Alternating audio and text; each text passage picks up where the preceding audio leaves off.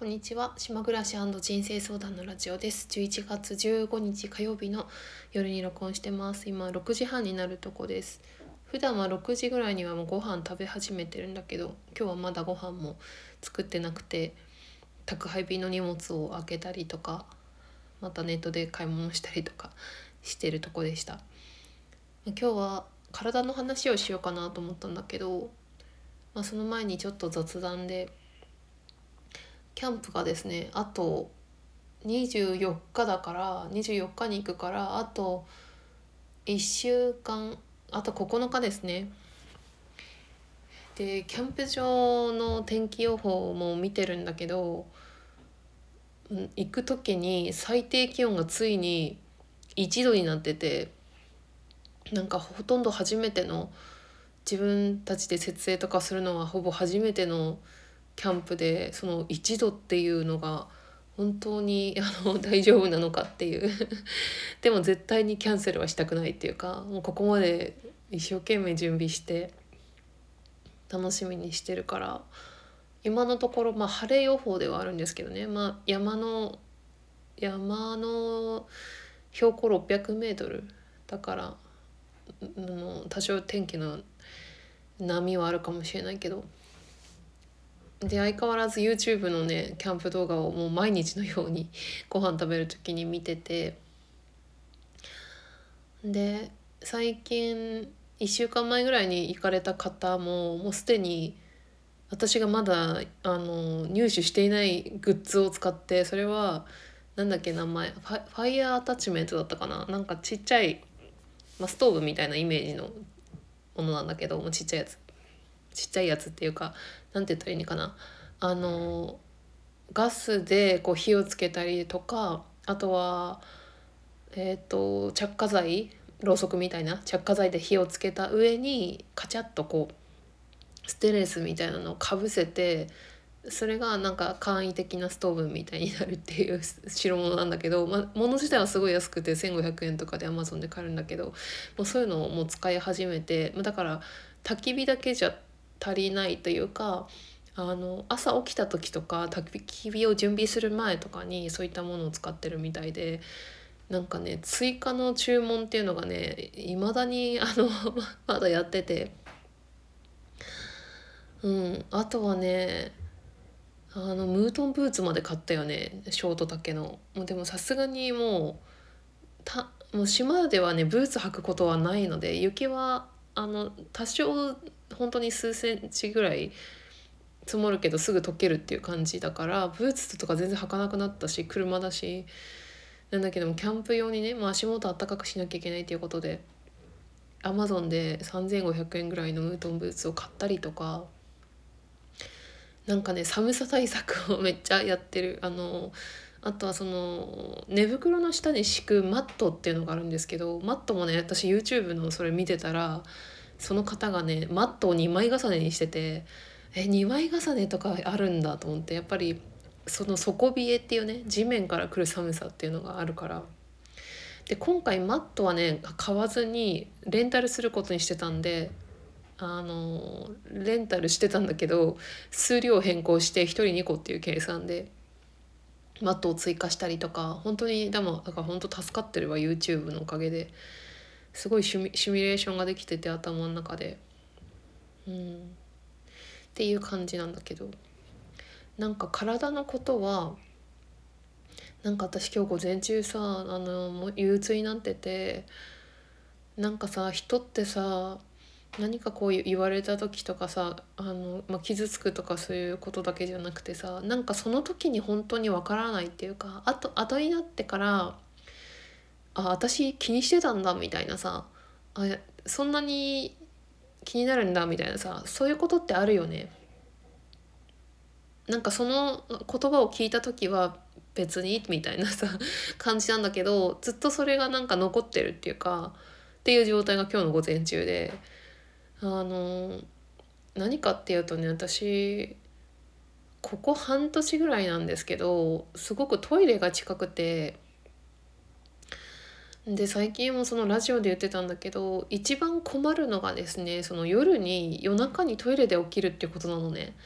で大体最低でも3回は起きる。であの眠りが浅くて目が冴えてる時は5回ぐらい、まあ、それはトイレのせいだけじゃなくて頭が起きてるから5回。もう1時間に1回起きるみたいな。感じなんだけど寝てたとしてもあのトイレで3回起きるのね。ちゃんと寝てたとしても。ただもともと眠りが浅い人だからその朝まで1回も起きずに眠れたっていうのって年に多分2回とかしかないから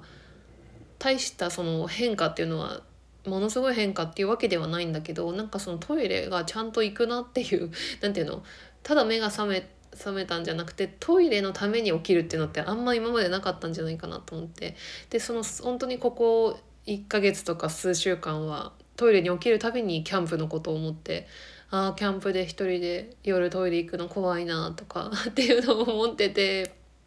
で私はねそのあんまり薬飲みたくない人で自然派なんだよねどっちかって言ったら。でギリギリ病院には頼りたくないんだけども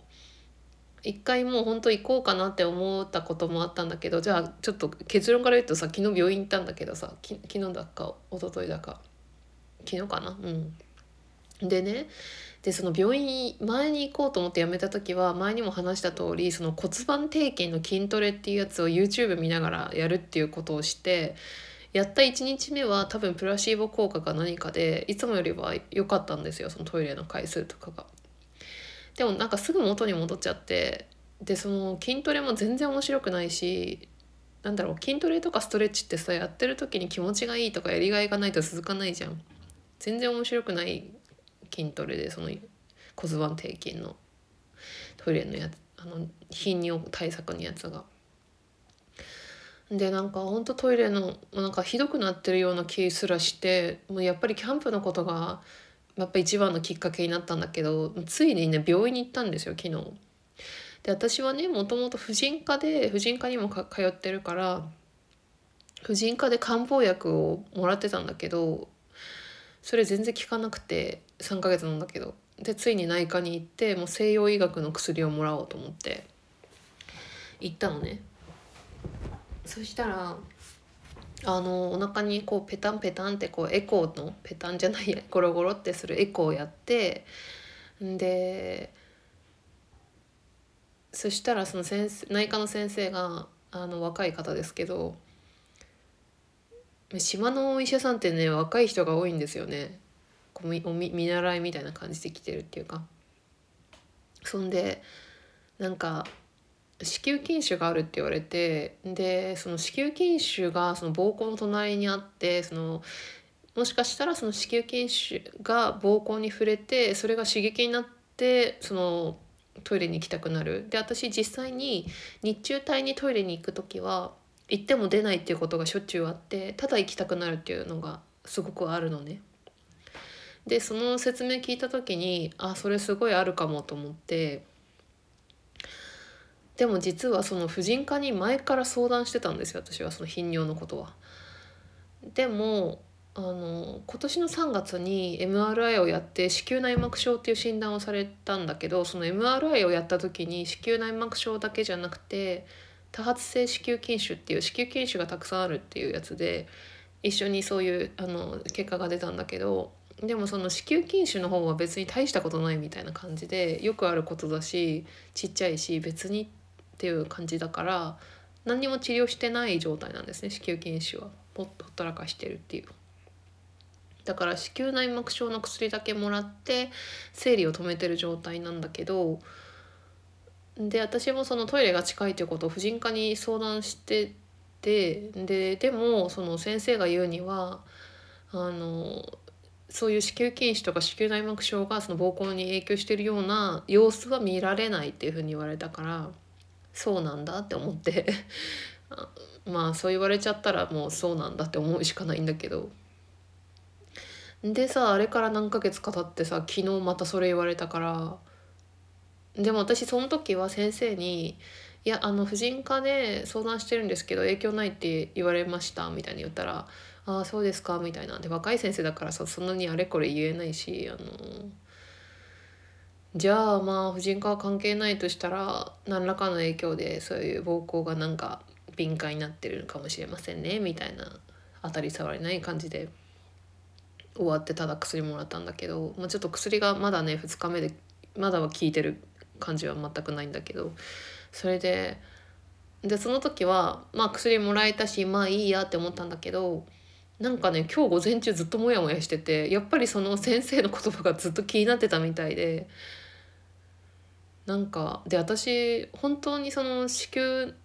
子宮内膜症とか子宮筋腫が 3, 月に始まったわけじゃなくて前からあったとは思うんだけど腹痛とかがひどくなって受診して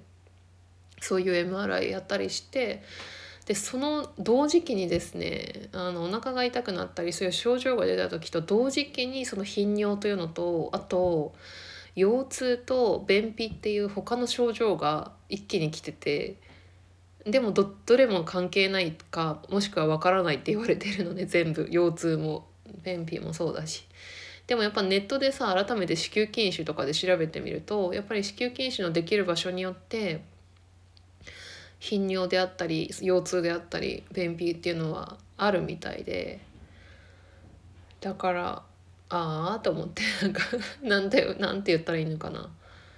はっきりしないのが一番嫌なんですよね。何が原因でこうなってるのかっていう。でそしたらさ私がやってるつまらないこの筋トレも意味ないじゃんって思って。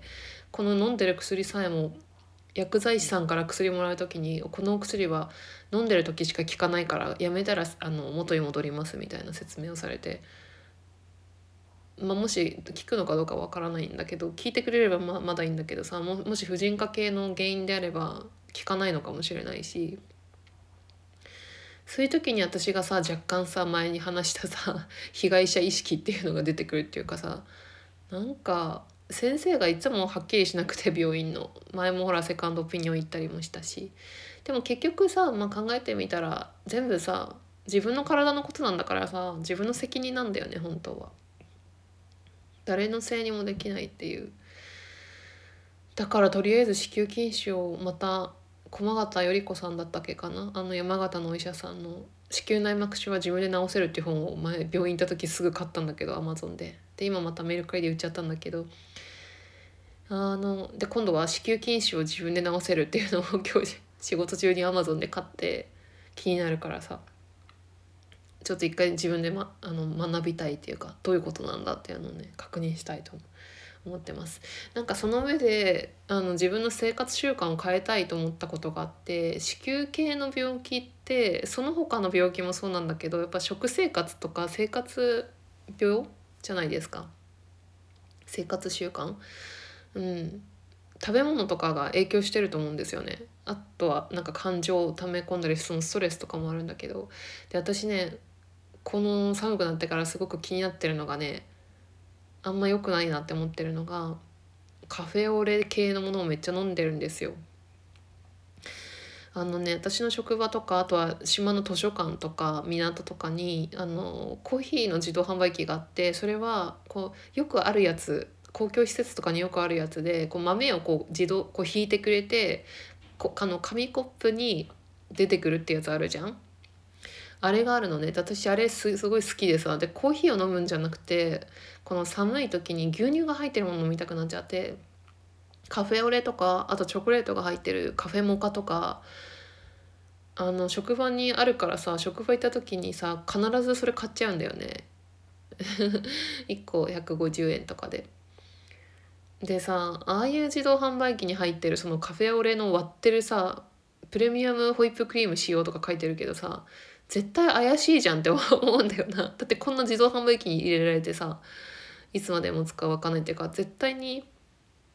怪しいっていう 思ってるんだけどでもなんかなんかね私どうしても冬にね甘い飲み物が欲しくなってあったかいやつが。